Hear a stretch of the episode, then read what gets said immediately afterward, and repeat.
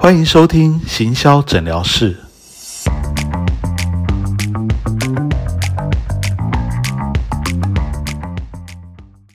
Hello，欢迎收听全志强的行销诊疗室。不论你现在从事什么行业，如果有网络行销的问题，都欢迎你来节目里面聊一聊哦。今天很高兴邀请到的这位来宾呢，是我认识很久的一位好朋友哦。他以前的外号叫做师娘哦，不过他现在更喜欢大家叫他的本名吕古平。哦，吕古平现在在从事一个比较特别的行业，哈，这个行业也是比较难来做行销的，所以等一下可以听他多说一些，哈。那古平先和我们的听众朋友打声招呼吧。Hello，全老师，全老师好，很高兴来到全老师的行销诊疗室。对，这个古平要不要稍微介绍一下你们公司啊？这样，今天我们想要聊的是什么行业？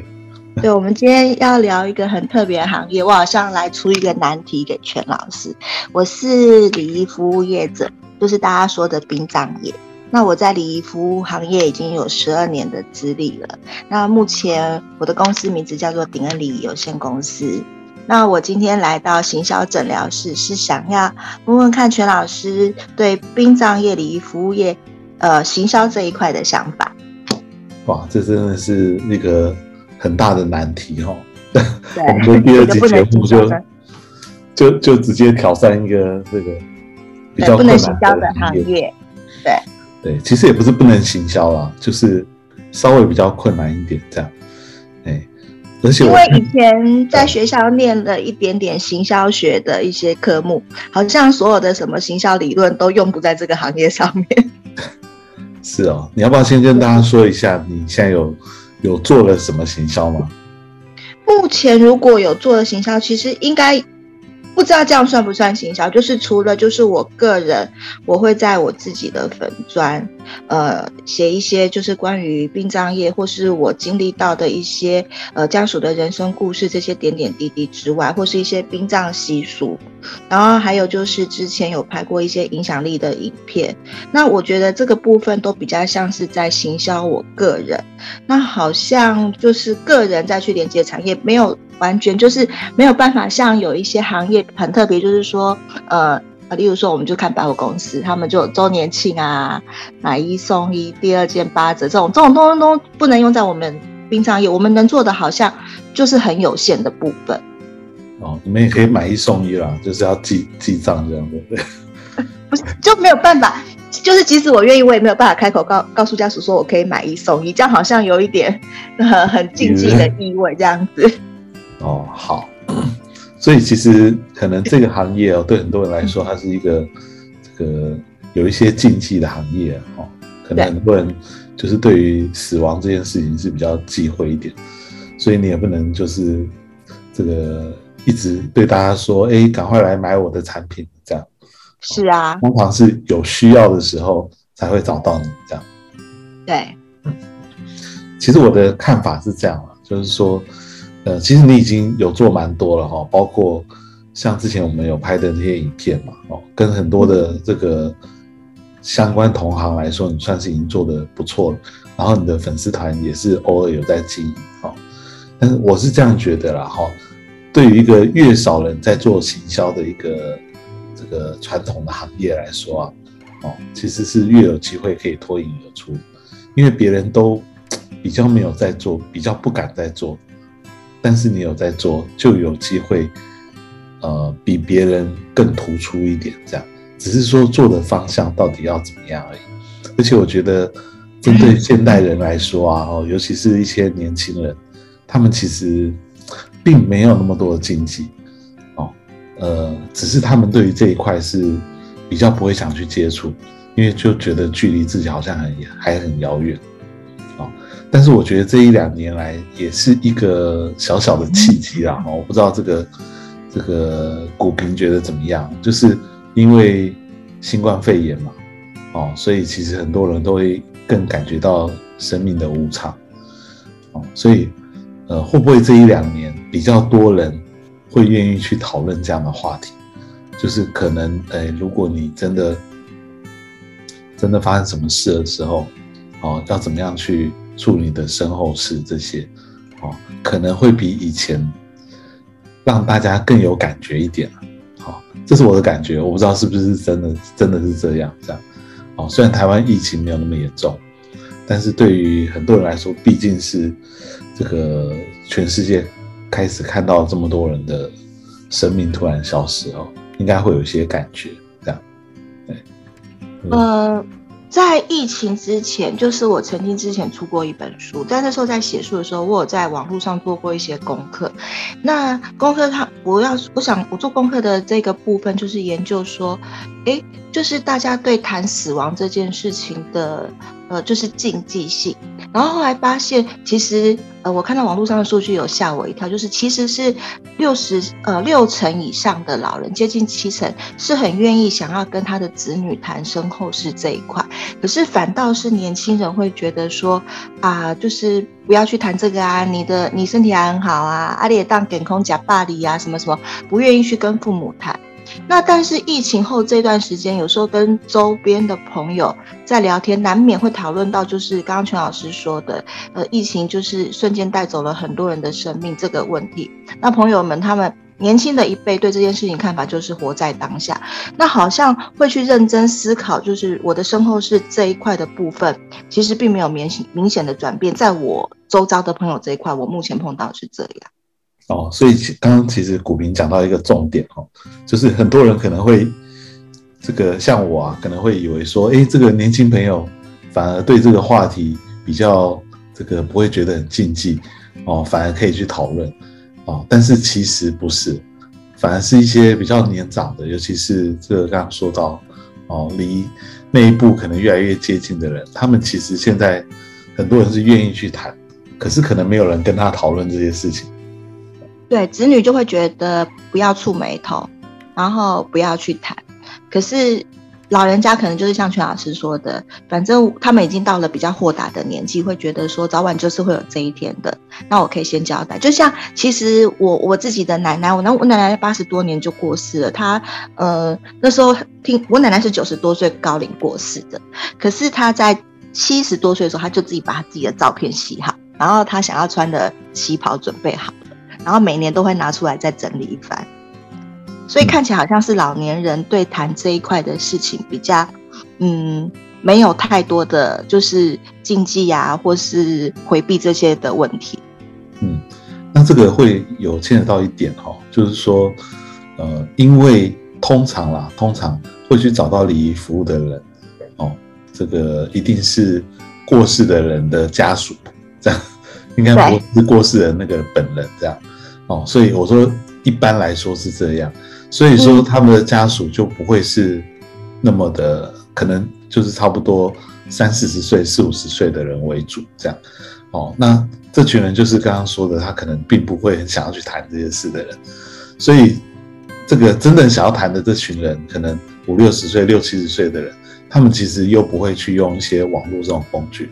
哦，所以其实要行销，可以行销到这群人。然后这群人他们怎么样在他们还活着的时候，哎，就可能可以先决定一些他们自己的身后事。我觉得说不定这也是一个这个一个突破口了。哦，他当然不是可能不是用网络行销的方法，因为他们可能很少上网。哦，但是怎么去接触到这群人？哦，就是说我们如果把我们的行销目标分成两块，一块是比较年长的人，哦，他们自己就是这个。需要的人哦，那我们可能就是从这个不一定是从身后事，而是他 是不是在生前就可以规划他未来的事情，但是他可能不是用网络行销。那另外有一群人呢，他可能是稍微比较年轻一点，他就是传统当中会去决定很多身后事，就是这个家中家中长辈的一些这个怎么去处理的这些主要的决定者哦，他们。是有可能被行销到，虽然他们很忌讳去谈这些事情，这样，对。其实，如果以我过去两三年的这些经验，我自己个人的看法是，呃，除了大公司的品牌，他们有做一些自己的形象，甚至他们可能比较多的包装，像我们这样的中小甚至小小型的礼仪公司，网络行销对我来讲，呃。就是比如说像我我写了一些文章，我出了书，我拍了呃 YouTube 影片这样子，其实对我在业务的量上面来讲，我没有直接因为他看了影片或是看我的某个文章而来的陌生客户，但是确实是有因为我自己我周遭的朋友看到我在这个领域做的这些努力之后，愿意帮我去分享，然后把他的呃周边的亲友转上转介绍给我。那至于就是说网络形象，刚刚全老师说，就是比如说五六年五六十岁的人，可能他们对网络行销这种工具不是那么熟悉，可能比较就是我们在做这个行销，呃，是不是用用什么工具，可能就是要再去重新去想的这个事情。嗯，对，因为呃，就是一方面是用什么工具接触到这这些人嘛，哈，二方面就是我刚刚说的，他们。现在好像也还没有这个习惯，就是这个台湾人好像并没有这个习惯，在呃在活着的时候就去做很多交代这方面的事情。有，我前几天遇到一个是，嗯，一个先生，他是口腔癌转成舌癌，他很年轻，他大概就是跟我们年纪差不多，然后因为他才刚结婚一年，他就很担心他。太太之后要怎么面对？因为医生跟他讲说，他的那个伤口已经扩及到随时会刺刺刺穿他的动脉，所以他就透过别人找到我先去预谈。那我觉得他真的很勇敢。那目前这样的案例不多，目前我我只碰过两个，就是自己是当事人先找我预谈的。嗯，所以这个这个就不是年纪的关系，是他可能身呃这个比较病重。跟老人家一样的观念，就是我已经到了这一步了，那我一定要面对的时候，那干脆我就自己交代我自己想要做的事情，这样好像有点这样子的想法。对，所以呃，当然也有一群像这样的人，就是说他可能并不一定不一定年纪那么长，但是他呃可能刚好这个生了什么病哦，所以他就会想要来做一些这个提早做一些交代。那这群人，如果说他的年纪是落在，呃，比如说五十岁，啊，六十岁以下，好了，哦，他们很多人都还是会一呃用一些行销工具，或者是问周遭的亲朋好友。我相信这个行业应该是问朋友的几率是蛮大的，哦，随便去找陌生的人，这种几率其实是比较少。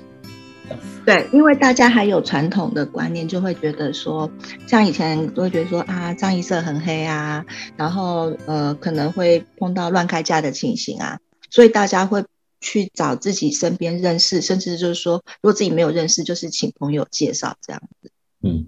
所以我们今天就会讲到一个，这个在我们这个行业里面，哦，其实有一个很重要、很重要的一个在行销上面的一个，我觉得一个核心的重点。就是信任感，这样，嗯，就是说，呃，我们不是像其他行业一样，只要越有名就越好，大家还要对这个行业，呃，对这个品牌要有一定的信任感，哦，才会有陌生的客人来。如果说大家完全没听过这个品牌，然后对这个品牌是很陌生的，通常是比较难会突然找，除非他已经完全没其他选择，哦，就算你在搜寻结果排在第一名。第一页第一名，他也不一定会找你哦，因为就像刚刚说的，说不定他这个觉得你们会骗他的钱啊，或者是你们怎么样怎么样哦。但是如果这是一个很可以被信任的品牌哦，他觉得诶这个人他很可以信任，这个品牌很可以信任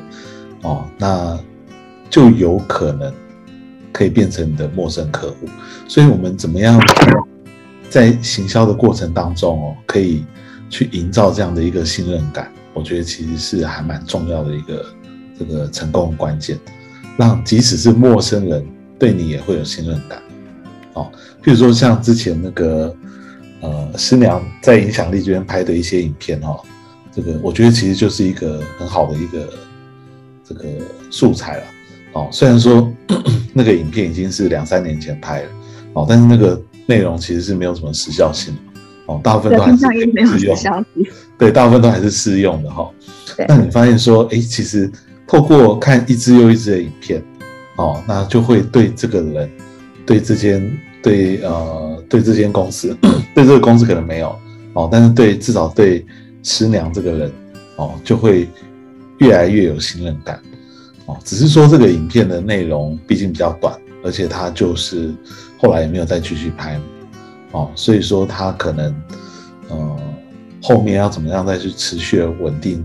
的保持这个，我觉得这个是还蛮重要的一个地方。这样，嗯哼，好，然后我觉得，呃，其实你们可以用的工具哦，也是还蛮多的啦。哦，就是说像我刚刚说这种哦，这个或许最重要的重点不是在你怎么样在搜寻引擎里面排在前面，哦，因为很多人。如果去搜寻，搜寻到的这个结果，他其实不一定就会去愿意去相信。哦，那些大公司、大品牌一定都会买关键字，都会让他们的公司排在这个可能第一页前面几笔都是他们公司。哦，问题是我们一般人会不会去找那个公司呢？哦，可能会。如果我真的很无助，不知道找谁，那些大公司、大品牌，哦，可能也就代表了一定的信任感了，就是比较不会。骗人，虽然真实不一定是这样，哦，但是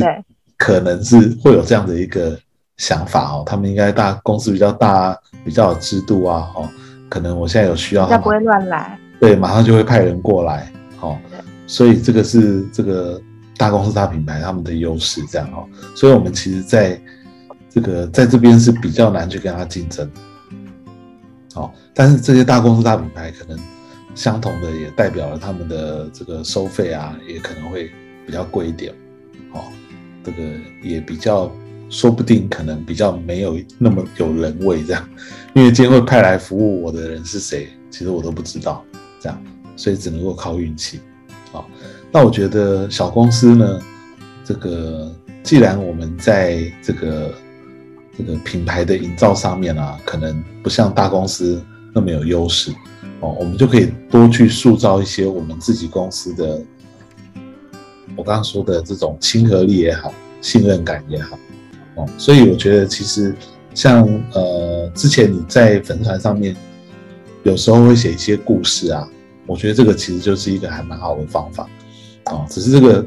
因为我会去看一下你的粉丝团，就是这个故事的产出比较没那么稳定啊。就是这几年一直怠惰在更新粉砖的文章，但是最近有新的计划在启动。OK OK，好像就是几个月会有一篇故事这样。哦，其实那个 股评的文字写的都蛮好，只是很只是可能工作太忙，不太有时间静下心来写这样。对。对啊，但是你刚刚学全老师早上起来产出文章这样子的好习惯。但是你其实脑脑海里面应该有很多故事，因为你每天都会接触到，都有很多的感受。这样，哦，我会建议你哦，就是拿一个小小本本哦，这样，嗯，哦，就是只要有任何的这种灵感，哦，是在手机上也可以，你就马上把它几个字写下来，哦，当做是你的这个这个灵感的来源，哦，不然你可能过几天又忘。然后就慢慢累积这种素材，然后就像刚刚说的哈，你可能可以强迫自己，我觉得一天一篇太困难了，但是你可以一个礼拜写一篇文章，哦，那这个文章全部都是用故事的角度，就跟你之前写的很像，哦，全部都是用故事的角度来出发，哦，我觉得其实还蛮不错的，哎，那你不管这个故事写好之后，你可以放在粉砖上面，哦，可以放在你的官网。部落格哦，或者是这个这个有机会，如果你有这个开始经营 LINE 的官方账号，也可以透过 LINE 的官方账号来发给你的粉丝好朋友哦。就是我觉得其实这里是一个，就是用故事啊来建立你的一个呃慢慢的亲和度、知名度跟信任感，我觉得是一个你比较可以做的一个方向。这样应该说你以前就有在做了，只是说现在可以把它变成一个规律，这样好。然后我觉得那个想要写文章，然后再加上嗯，就是因为其实真的这几年看了很多人生故事，那除了想要把这些故事就是写出来，让大家去想一些就是人生问题之外，我好像现在就是我目前的规划是想要。在后面再加一些小知识进去，不晓得全老师觉得这样子的方向可不可行？例如说，嗯，就是例如说，我们常常会碰到家属会说，呃，不知道就是财产移转的这个部分应该要要怎么处理？那可能或是说申请一些丧葬津贴补助，有哪一些方向可以去进行？那可能就是想要在文章的后面把这些就是小小的呃这些知识去带到文章里面，让大家比较方便参考。我觉得这个很好啊，哦，就是跟那个这个律师娘有点像哦，律师娘她也是会写一些婚姻故事、婚姻感情啊。方面的故事，但是中间最后一定会带出一些法律的一些尝试，这样，哦，那我觉得其实你这个方向也非常的好，哦，但是我觉得啊，那个那个知识的部分哦，就是不用强求这样。就是如果有刚好可以，不是我，我不是我也不是专业，可能只是就是给提供大家，就是说，比如说他不知道说，呃，国民年金应该怎么申请，他要准备什么文件，那这些其实网络上有，但是可能就像全老师说的，五六十岁的人他不知道怎么上网，甚至其实很多我们觉得这种理所当然，应该就是很简单要知道的事情，大家都不知道，那就只是想把它留在最后面，让大家有一个就是。不用再去另外去找很多的网站，然后就可以集中在一起这样子。对，哦，我是我觉得这部分真的非常的好哦，就是我只是跟你说，刚的意思只是说，如果你有故事，但是这个故事不一定会带出什么样的的道理，不对，也不一定一定要有知识，因为我觉得故事更重要。这样，对，就是有时候大家比较喜欢读故事，故事比较好阅。对，因为呃，故事可以流传比较比较远了哈，呃，大家也比较比较会愿意分享。然后你的这个，我觉得每一段故事也不用很长哦，可能五六百个字也可以，就是一小段一小段的都可以。但那个你可以写的长也没问题哦，就是我觉得这是一个这个你可以持续经营的哈。然后还有一个小地方啊，这个也是很多人他们在经营这个的时候的一个这个小问题哈。就是说，嗯，其实你刚刚前面有提到一个很重要的重点，就是，呃，很多人或许他是认识你这个人，哦，但是他不见得知道你们公司的品牌，这样。对，对，所以其实你要怎么去提升你们公司品牌的知名度，或者是你你这个人的知名度也可以了，对，就是现在看起来好像在这方面呢。就没有太多的提升，至少这几年看起来的感觉好像并没有那么多提升，哦，就是因为师娘这个可能有一些人知道，哦，但是 你现在可能不太想要用这个字眼，但是不用，对，但是不用这个字眼哦的时候，那你要用什么？你到底要用，比如你的本名哦，这个吕古平，还是要用鼎恩来做行销？那不管是哪一个，他现在的知名度可能都还这个不够扩展，就对了。哎，你一定要想办法让你的这个品牌的知名度，或是你本人的知名度再往外提升。哦，当你越多人认识你，越多人认识顶恩的时候，他就一定会有可能会有更多的业绩。哦，因为表示越多人会看到你的故事，越多人会信任你。所以我觉得你在决定你在开始做这些写故事这些动作，想要这个开始慢慢累积你的这些内容的时候，你要先把这件事情先定位，先先做好，这样看你到底是还要继续沿用师娘呢？因为你的粉丝团就是叫这个嘛，对不对？嗯。哦，那还是说你要改一个名字？哦，这个我们之前也有讨论过。哦，还是直接就用你的本名？还是你要用顶恩，这样，哦，就是陈老师的建议是，我的建议可以用你的本名 OK，对，因为顶恩就感觉比较硬一点，哦，那是这是一个公司的名称，对，但那我就觉得你就你就勇敢的把你的这个吕骨平三个字打出去啊，这样，对，就是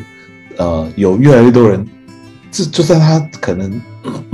不见得是你的忠实粉丝，但是当有很多人知道，哎，这个吕古平他就是这个在做礼仪行业，而且呢，他是礼仪行业里面，哦，他可能他的特色是什么？哦，他很会分享一些，他可能就是比较温暖啊，愿意分享一些这些小故事啊，哦，然后又让我们学到很多东西，哦，所以这个你。可能慢慢把你的这个师娘的形象要转移到吕古明身上，然后让吕古明的知名度再往上提升。假设你现在可以接触到，呃，比如说你周遭的可能两三百个朋友哈，如果你可以往上提升，提升十倍，可以接触到两三千个朋友，那你的业绩好歹会提升一两倍，这 样对不对？哦，但是当你这个圈圈一直都没有办法扩大的时候，他当然就只能靠这个原本这个圈圈里面刚好有遇到有需要的人，这样。对，就是那个贝斯数要够大，因为毕竟我们这个行业，就像那天我在跟律师娘聊的，就是我们这个行业没没有办法定业绩，没有办法行销，没有办法定业绩，所以不会因为说我今天有多少客户，我去把客户维持好，然后就会有多少的量进来，因为这种都是需要靠缘分的。那但是前提贝斯数够大的情况之下，确实就像全老师说的，一定会有比较多的产出。对，那。这个，但这个圈圈要怎么去扩大哈？可能有很多方法哦。那当然，你还是可以有你原本实体的管道，你自己会去多认识更多的朋友。但我我觉得在网络上，你还是可以把这个再扩大。譬如说你的粉丝团哦，假设你也未来改了一个名字，那这个粉丝团的人数，它有没有可能从现在的两千多人，可以提升到五千多人，甚至提升到一万多人？哦，然后再加上你将来持续的。产生文章，哦，然后每个月你可能不用多了，就是花个这个两三千块买一下广告，让你的贴文可以触及到更多的人，哦，说不定很多人就主动会去转分享，哎，那这样子你在网络上面的影响力也会比现在大很多，这样哦，因为脸书的这个粉丝团，只要你没有常常在更新的话，它的互动很少，触及的人也会很少。虽然你有两千多人，可是你现在贴一个内容出去，可能看到的就只有这个几十个人而已，所以那个其实成效本本来就会很差哦。但是如果你有办法，一方面增加粉丝哦，然后一方面定期的更新内容，然后也加上配合每个月播一点广告的预算，五千块以下就可以哦，你就会发现说，哎，你粉丝团看到的人就不会是几十个，有可能是。好几千个人看到你的贴文，哦，那这些人呢，慢慢慢慢慢慢，哦，他们就会有可能会变成你的粉丝。当他们有一天有需要的时候，可能就会想到你，哦，所以我觉得这个这个虽然呃，脸书粉丝团是一个很很大家都已经在做的哈，可是不是只有成立放在那边就好，我觉得还是需要更用心一点去经营。我觉得这个。还是可以做这样，然后刚刚说的那个前面那个 YouTube 频道哦，影片，我觉得也是还是可以，有时间还是可以录一下，这样让它更新一下。哦，那可能呃不用像以前那么频繁，那可以一个月可以增加一篇。哦，如果说不是像之前那样的内容，说不定也可以呃配合你的这个故事的内容，比如说你假设一个礼拜写一篇故事。哦，一个月你就有四篇故事嘛，哦，四篇故事，说不定你就可以把这四篇故事可以，呃，把它用说的把它说出来，这样，哦，然后可能自己用手机录啊，或者什么也可以，哦，然后中间还穿插一些这些尝试哈，然后你的这个频道就可以就会一直会有更新的内容，也会有机会到接触到新的人哦。所以，我刚说的这些东西，可能都是要排定你的这个固定的时间去做，这样。就是用，就是我自己个人的时间要调整出来一个空档。嗯，就是因为你要定一个计划，就是说你一定要有一个时间表，它不一定是固定什么时候做什么事情，但是你一定要在一个一个期间，比如说每个礼拜要完成哪些事情，每个月要完成什么事情。这样它才会有进度，这样。对我可能用总量的方式可能比较好，因为每天可能比较不太行，因为时间不固定，这样不固定，对。对啊，哎，所以你，但是你自己要帮自己定这个一个目标计划哦，然后就按表去操课，这样，然后它慢慢的累积，就一定会有成果。像我刚刚说这个 FB，其实也不是要花很多钱哦，但是就是一个这个。小小的投资，哦，我相信会比刚刚说那些知名的大品牌来说，哦，其实你你的成效应该是会有一定的成效，因为其实你们也不需要到那么大的业绩嘛，哦，只要比现在的业绩好几倍，其实就可以慢慢成长，对不对？对，你们不可能一气成长的，但是你希望它是慢慢的有成长，这样。对，哦，然后你们这个以台湾现在最多人用的几个不同的社群平台，FB、Line、IG、YouTube 来说，哦，这个刚刚有讲的 FB 跟 YouTube，哦，IG 你就可以完全不用经营，因为 IG 因为 IG 目标对象暂时不是你的目标对象，是年轻人，对他比较年轻，这样，哦，暂时啦，哈、然后但是 Line 我觉得你还是可以试着经营，这样，哦，因为现在你的客户啊，他有需要的时候，一定透过你个人的 Line 跟你联络，哦，但是其实如果你有一个官方的 Line 的官方账号的话，哦，也可以慢慢的、慢慢的让他们转移到官方账号去做一些这个这个互动，因为 Line 的官方账号其实也可以一对一互动。哦，对，对，然后这个它的好处就是说，这个有有几个好处啦。第一个好处就是说，将来万一有一天你有助理，助理可以在赖的官方账号里面代替你回答，哦，但是看的人不知道，看的人他还是会以为是你，因为你的赖的官方账号也可以叫做吕古平啊，哦，也可，以叫做顶恩，这个都没有问题。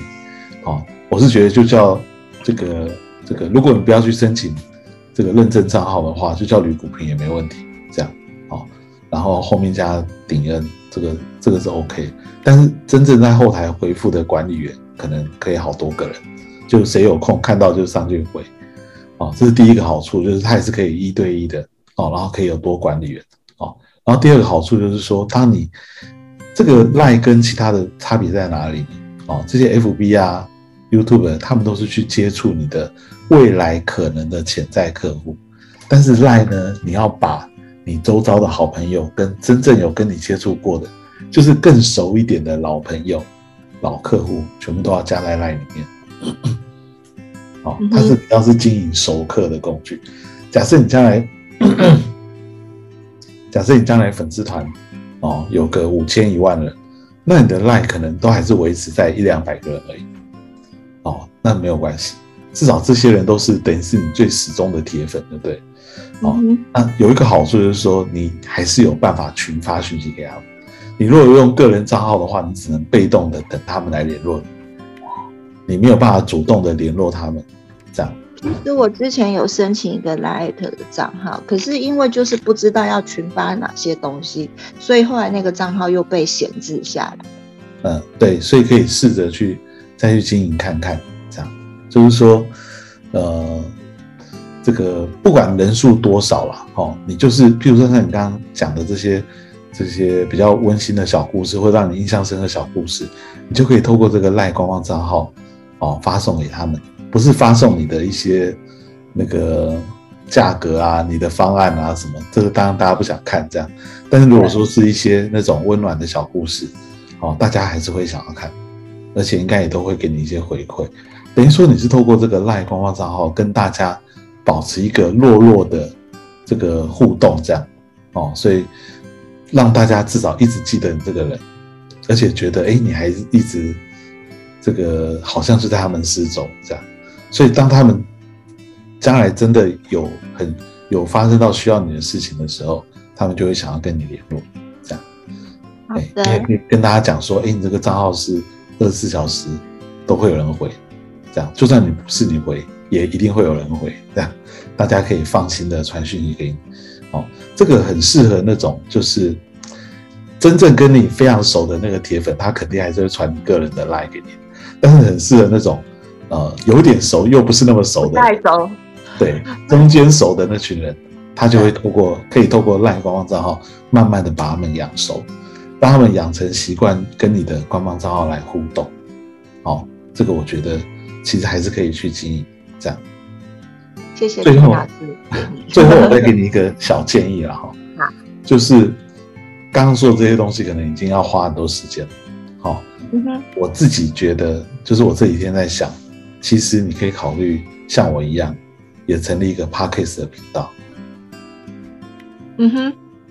因为呢，呃，这个 Podcast 有一个好处就是它它基本上主主要就是以声音为主，不像 YouTube 要花那么多时间去做后置啊，你可能为了要录一个节目也会很紧张。好，那这个 Podcast 主要就是用说的，那你自己要说，可能你也觉得这个这个不知道要说什么啊。当然，你也可以把我们刚刚说那些故事把它说出来哈，这个也是一个方向。但是呢，我觉得你的 Podcast 的频道其实可以不要 focus 在礼仪服务，啊，你可以想一个主题是是跟这种嗯，可能你就是可以找人来做一些对谈聊天，哦，但是他可能可以去聊一些呃生死之间的话题，这样，就是跟生命有关的一些话题，哦，就是聊聊每一个人的人生故事这样。哦然后每一期都邀请不同的来宾，就像我现在在做这样。哦，为什么要做这件事情呢？因为你想想看哦，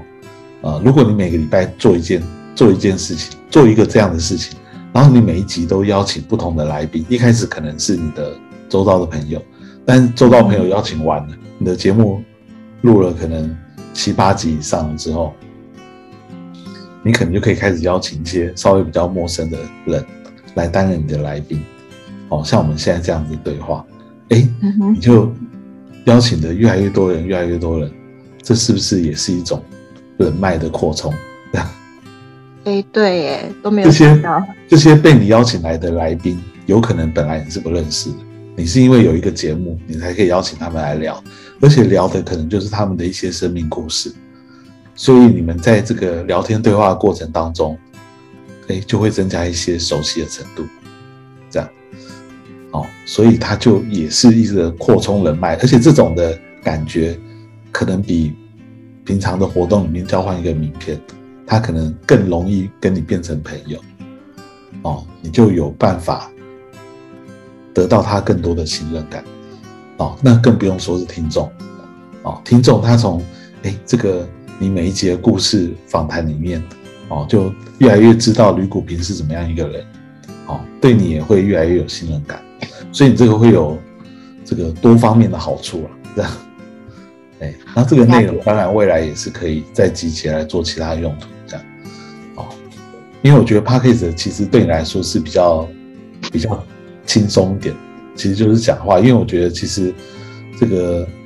这个古平今天讲话讲的比较少，其实他平常也是很会讲话，不是话很多，就是他其实也是很很很温柔，然后也很会。这个跟别人聊天的人，哦，我觉得可以发挥你这个特质，哦，然后来想一个频道，然后频道不是在讲礼仪服务，而是用其他的主题去带出大家的一些故事，这样，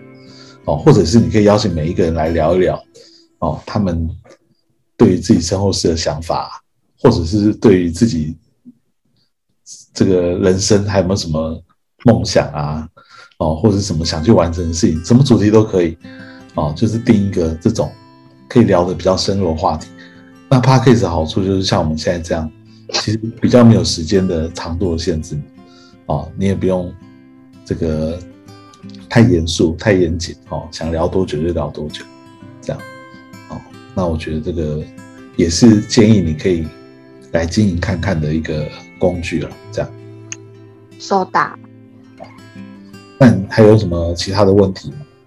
嗯嗯嗯。其实其实没有，因为就是全老师刚刚讲的这个爱的经营，然后跟这个 p a c k e s 的这个东西，我可以好好去思考这个方向。对啊，如果在做上面有什么那个